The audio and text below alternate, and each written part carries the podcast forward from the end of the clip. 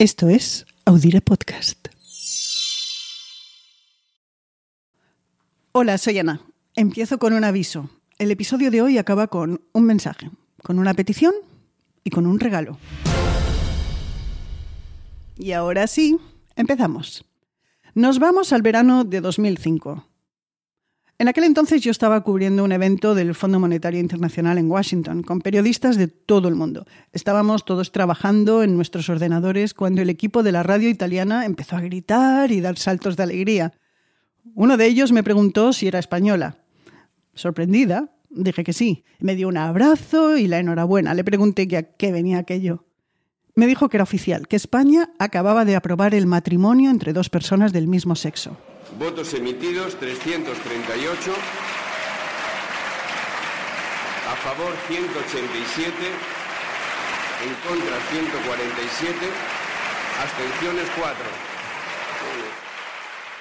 La sala de prensa del Fondo Monetario por aquel momento se olvidó de las perspectivas económicas mundiales y fue una fiesta. Fiesta de periodistas con hora de cierre de edición.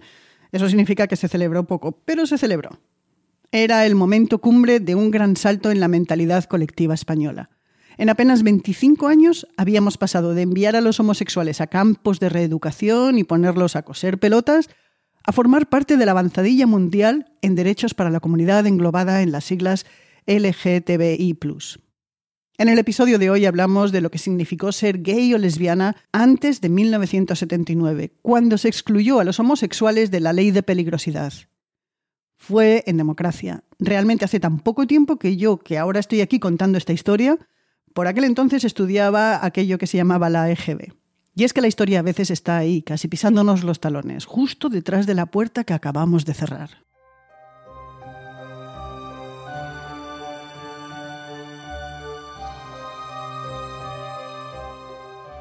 Bienvenidos a Calendario de Historias de Audire Podcast. Soy Ana Nieto y una semana más vamos a viajar al pasado lo hacemos sin nostalgia y nos preguntamos qué nos queda de ello hoy.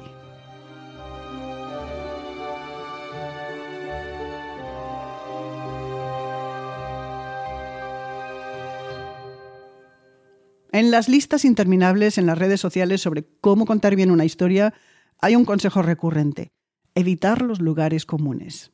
Y lo cierto es que tratamos de no usarlos, pero hoy he hecho mano de uno. Es este. Las actitudes hacia un mismo tema oscilan a lo largo de la historia. Y lo digo porque eso es exactamente lo que ha pasado con la homosexualidad. Pero en este episodio no vamos a ilustrar ese vaivén histórico. No viajamos metafóricamente al mundo griego o al romano, ni siquiera a la España aplanada por la Inquisición, siglos en los que el llamado pecado nefando estaba perseguido hasta el punto de someter a los acusados a vejaciones, suplicios e incluso al asesinato revestido, eso sí, del barniz del ajusticiamiento legal. Todo lo contrario, vamos a empezar directamente en el siglo XX, en los años en los que vivieron nuestros abuelos, y si eres joven, tus bisabuelos, no más allá. La de hoy es una historia que vivieron como su presente hombres y mujeres y transexuales que están hoy entre nosotros.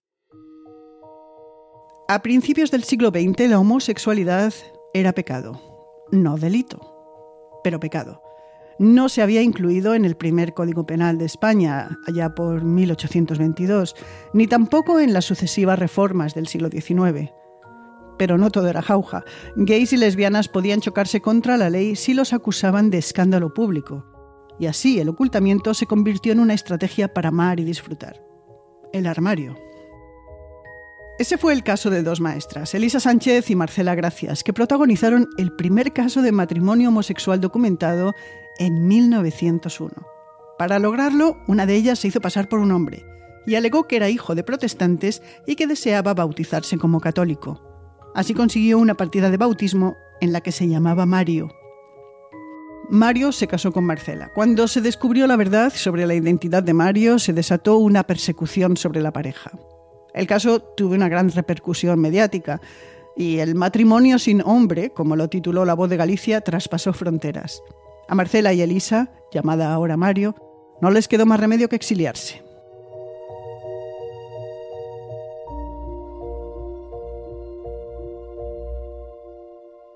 Así estaban las cosas cuando, en 1928, durante la dictadura de Primo de Rivera, la homosexualidad se incorporó al Código Penal como delito, con pena de multa y la prohibición de ejercer cargo público. Unos años más tarde, la Segunda República lo eliminó. Eso no quiere decir que durante esos años gays, lesbianas o transexuales expresaran públicamente sus preferencias sexuales, ni mucho menos que hicieran activismo de la homosexualidad. Eso se puede decir incluso de personajes muy conocidos en la época y de las que hoy sabemos su condición de homosexual, como Victoria Kent, la primera abogada en Madrid y que llegó a diputada y a directora general de prisiones. También es el caso de Federico García Lorca, aunque sin duda el genial escritor vivió su sexualidad más libremente que muchos de sus coetáneos. La guerra civil supuso un parteaguas en este tema, al igual que en otros muchos. Pero en contra de lo que podría suponerse, los años inmediatos a la posguerra no vieron una represión especialmente dura contra los homosexuales. Esos fueron tiempos de represión por motivos ideológicos. Será ya en 1954 cuando se incluyó expresamente en una ley a las conductas homosexuales para clasificarlas como delictivas. Se hizo modificando una ley de la República, la de vagos y maleantes de 1933. No solo se cambió el contenido para añadir a los homosexuales, sino también el espíritu, para interpretarla con fines represores. A partir de ahí, los homosexuales y transexuales, tanto los confirmados como los presuntos, podían ser condenados a penas de cárcel de hasta tres años y a prohibiciones de visitar o vivir en ciertos territorios. La prisión podía ser en cárceles ordinarias, pero también en colonias agrícolas penitenciarias, como la de Tefia en Canarias. Allí se les separó de presos comunes y políticos y se creó un espanto para ellos, trabajos forzados sin fin, vejaciones, palizas, torturas y un hambre atroz. Hasta su cierre, a finales de los años 60, estuvieron presos allí entre 80 y 100 homosexuales. En 1970 la legislación cambió. La ley sobre peligrosidad y rehabilitación social perseguía a los homosexuales activos, no ya a los presuntos o de pensamiento, pero aumentaba la pena de prisión, a cinco años. Además, se hacía hincapié en que la homosexualidad era una enfermedad que era posible curar con tratamientos psiquiátricos, como la lobotomía y los electrochoques, que se realizaron principalmente en clínicas privadas. Esta nueva ley de 1970, que era cuando yo estaba en Parbolitos, también creó dos centros de reclusión específicos para homosexuales, uno para los considerados activos en Huelva y otro para los clasificados como pasivos en Badajoz. Entre los trabajos forzados que debían hacer para revertir su supuesta inversión sexual estaba el de coser balones.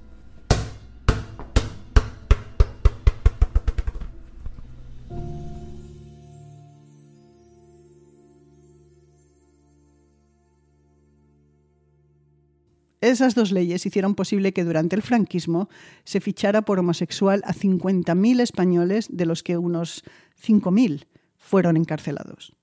Se les buscaba en cines, en bares, en baños, en pensiones y se favorecía la denuncia de familiares. En su mayoría los perseguidos fueron varones, solteros y humildes, porque fue también una represión de clase. En general, la brigada político-social Raramente se metía con los homosexuales acomodados, con recursos para llevar una vida doble, discreta. Ni tampoco con los artistas. Si se convertían en chivatos de otros homosexuales, eran discretos y proclamaban su adhesión al régimen. Era el peaje a pagar por cierto grado de libertad. En cuanto a las lesbianas, su persecución fue mucho menor. No todos los represores llegaban a imaginar que el sexo entre dos mujeres podía ser algo real. Era ya en 1979, en democracia, cuando una semana como esta se excluyó a la homosexualidad de la Ley de Peligrosidad y Rehabilitación Social. Esta ley fue derogada completamente en 1995. ¿Y qué queda de ello hoy? España tiene una de las legislaciones más progresistas en materia de LGBTI. La cárcel de Badajoz, donde se recluyó a homosexuales en los años 70, es hoy el Museo Extremeño e Iberoamericano de Arte Contemporáneo y se han asignado 4 millones de euros para compensar a los gays, lesbianas y transexuales que sufrieron persecución durante el franquismo. Todavía no hay datos del número de personas que se exiliaron buscando libertad o de las que optaron por autonegarse, ni tampoco de los suicidios. El único suicidio del que se habla en relación a la homosexualidad es el de Alan Turing, el genio matemático que durante la Segunda Guerra Mundial descifró el código secreto que utilizaba el ejército nazi para comunicarse. Turing fue arrestado en 1952 por homosexualidad y condenado por indecencia. Aceptó la castración química para evitar la cárcel y dos años más tarde se suicidó con cianuro. ¿Cuántas personas anónimas han sido empujadas al suicidio por su orientación sexual en nuestro país o en otros? Eso sigue siendo un dato desconocido. A veces a la historia hay que darle un portazo y dejarla definitivamente atrás. Este es el caso. Al comenzar este episodio comenté que teníamos un mensaje, una petición y un regalo. Pues bien, son estos. Esta segunda temporada de Calendario de Historias ha llegado a su fin, pero volveremos en febrero con una novedad. Vamos a ser dos en el micrófono. Mientras os dejamos con programas del año pasado, como el de la Lotería, el de Navidad o el de los Reyes Magos. Nos gusta recordar. Además, tenemos un favor que pediros. Hablad de nosotras, de calendario de historias. Seguidnos en las redes sociales. Pero sobre todo hablad. Si os gusta lo que hacemos, recomendadnos. Y si nos escucháis en una app que permite que nos califiquéis, como hace ahora Spotify, regálanos estrellitas. Estrellitas de Navidad. Y acabamos con un regalo. ¿Tienes un objeto en casa que no sabes de dónde sale, cuál es su origen, cómo llegó a tu casa? Si quieres podemos ayudar a resolver el misterio. Queremos construir comunidad contigo. Escríbenos a anabe.audirepodcast.com. Repito, anabe.audirepodcast.com.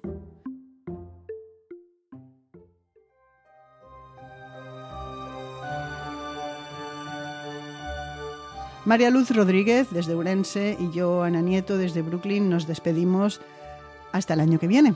En nombre de Audire os doy las gracias por acompañarnos este año y el pasado. Os deseamos un feliz 2022 y volvemos en febrero. Hasta entonces, felices fiestas y nos oímos.